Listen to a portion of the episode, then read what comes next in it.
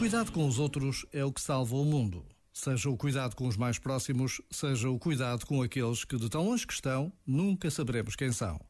Mas cuidar, preparar uma casa para receber quem chega, fazer um telefonema a quem está só, partilhar uma refeição, são gestos que não se pagam nem se compram, tal como as grandes decisões que vão moldando o ritmo da história. Se o cuidado com os outros estiver no centro das preocupações e das decisões, é possível a justiça e a paz que todos merecem. Por vezes, basta a pausa de um minuto para nos interrogarmos sobre qual é o papel de cada um de nós na história da nossa vida, da vida da nossa família, da vida de todos os que se cruzam conosco. Este momento está disponível em podcast no site e na app da RFM. A equipa da RFM deseja-te um feliz ano novo.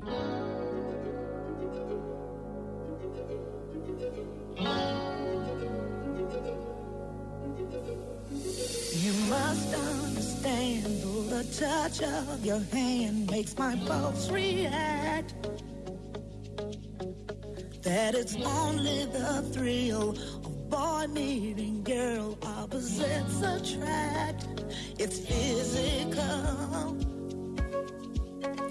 only logical. You must try to ignore that it means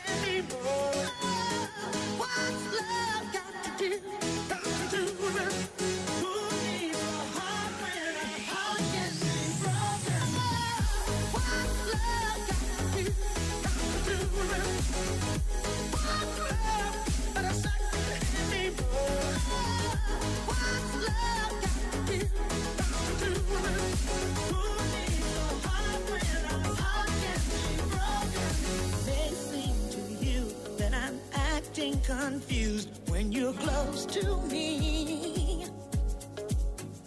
If I tend to look dazed, I read it someplace. I've got cause to be. There's a name for it.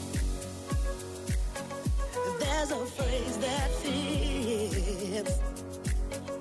But whatever the reason, you do it for me. Got to do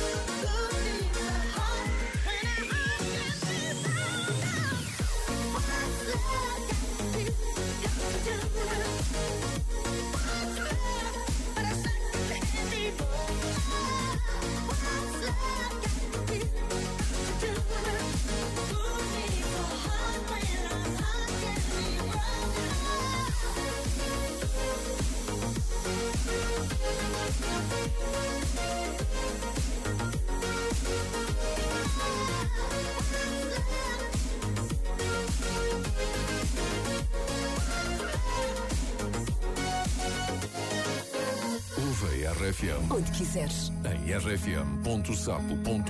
Talk, let's have conversations in the dark. World is sleeping, I'm awake with you. With you. Watch movies that we both already seen. I ain't even looking at the screen, it's true my eyes on you, and you say.